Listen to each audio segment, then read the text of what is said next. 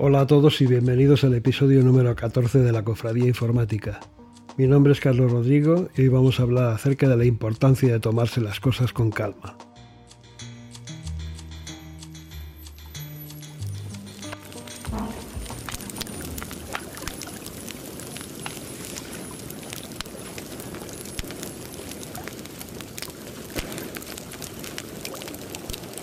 Anteriormente he dicho que para llegar a ser bueno o muy bueno tienes que dedicar unas 10.000 horas. Tal vez eso te hace sentir que tienes que empezar ya mismo y a toda velocidad. Vas a conseguir esas 10.000 horas en tiempo récord. Así que te vas a apuntar a un curso de HTML, luego otro de JavaScript, que harás por las tardes, y luego otro de SPNet que harás por las noches. Y así en poco tiempo serás un desarrollador de software muy competente. ¿No es maravilloso? Bien. No, no lo es. De hecho es un gran error. Si por ejemplo has calculado que en seis meses ya estarás listo para conseguir tu primer empleo, te diré que si multiplicas ese lapso de tiempo por tres y luego le añades tres meses más a modo de margen de error, tendrás una aproximación más realista de lo que te va a llevar estar listo para el combate.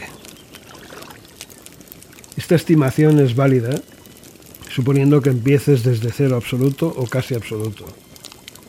Es decir, sin experiencia previa en programación y suponiendo que practiques diariamente a excepción de los fines de semana.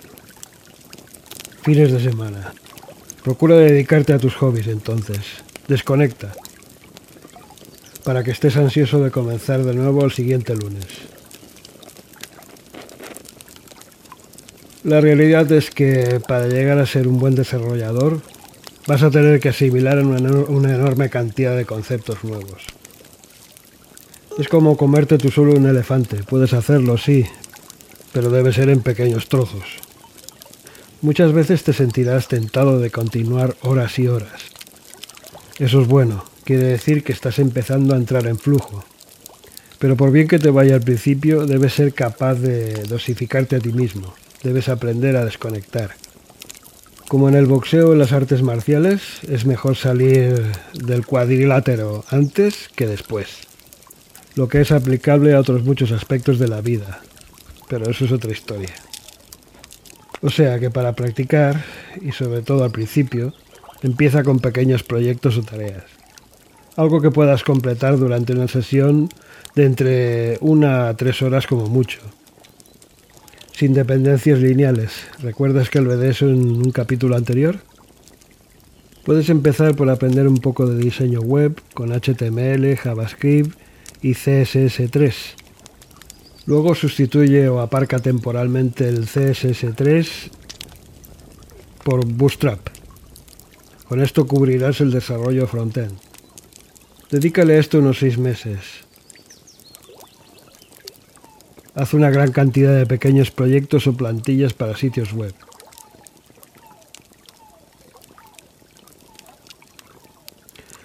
Luego el siguiente paso será el backend.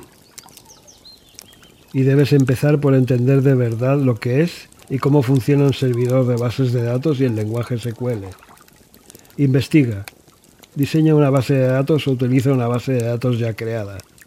Puedes conseguir una de Microsoft llamada Northwind, con la que podrás hacer toda clase de pruebas. Escribe con ella consultas SQL, procedimientos almacenados y funciones.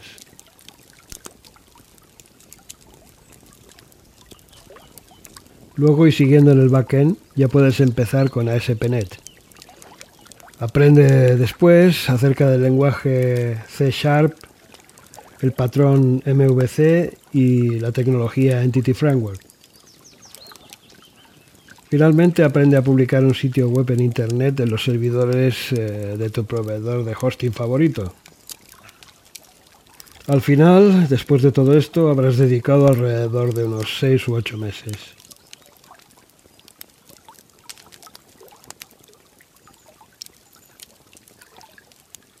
Si quieres ser freelance, ahora sería un buen momento para iniciar contactos con tus posibles clientes. Y esto no significa que vayas a empezar a trabajar con ellos. ¿eh? Significa que vas a estudiar sus necesidades. Vas a analizar las necesidades de un número indeterminado de posibles clientes y vas a llegar a algunas abstracciones que te permitirán empezar a desarrollar un producto que les será de utilidad a todos ellos.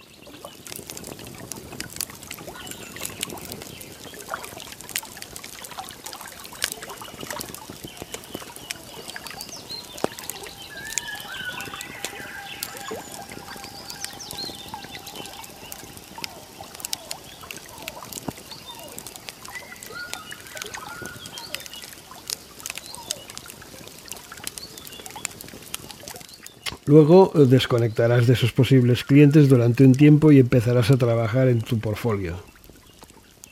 Debes crear algo útil, algo que te sirva de base para cualquier proyecto futuro y que además podrás mostrar en las entrevistas de trabajo. Si más adelante decides trabajar para una empresa,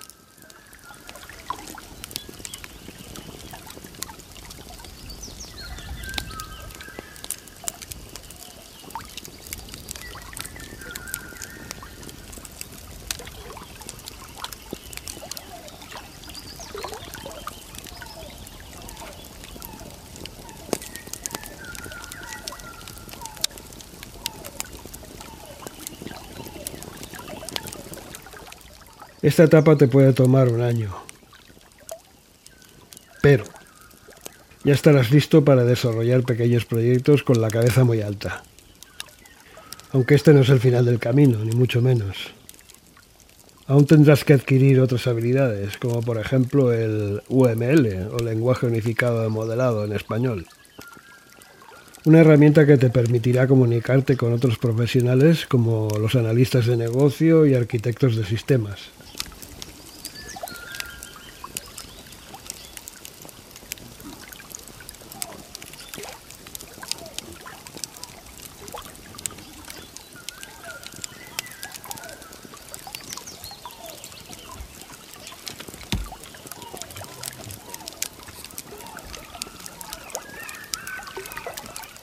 Aún tendrás que añadir entonces más lenguajes de programación a tu caja de herramientas, como Python o PHP.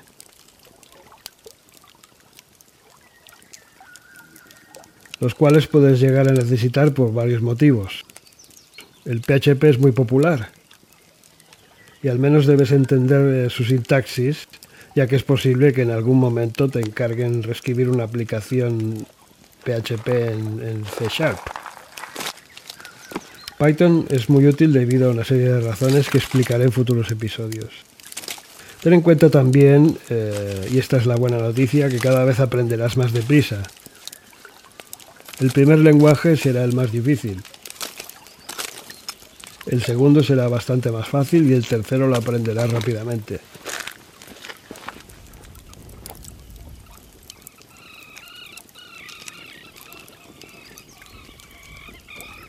Y recuerda, si no te tomas las cosas con calma, te vas a quemar enseguida.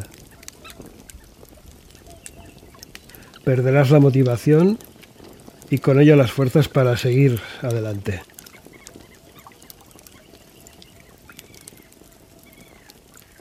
Tu proyecto de formación eh, ofrecerá resultados, sí, pero a medio o largo plazo. Asume esto y no seas impaciente. No te precipites. Ten calma y confianza. Los primeros tres meses yo diría que deberías dedicar unos 30 minutos diarios a tu entrenamiento. Fines de semana, desconexión, descanso. Si estás casado y con hijos, deberás contar con el apoyo incondicional de tu cónyuge. Si no tienes trabajo, estás de suerte. Al cabo de los seis primeros meses podrás dedicar tres horas y media por la mañana y tres horas y media por la tarde, ya que como no tienes trabajo tienes tiempo libre. Y esto lo harás como si fuera un trabajo. De hecho es un trabajo. Un trabajo no, no remunerado. un trabajo tan bueno y digno como el que más. Tu trabajo. Ahora trabajas para ti mismo.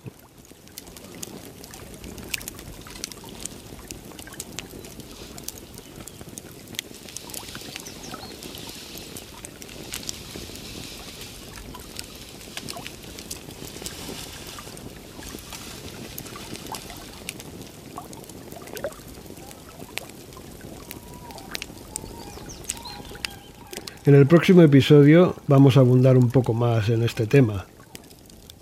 Hablaremos de cuánto tiempo dedicar a tu sesión diaria de entrenamiento y por qué.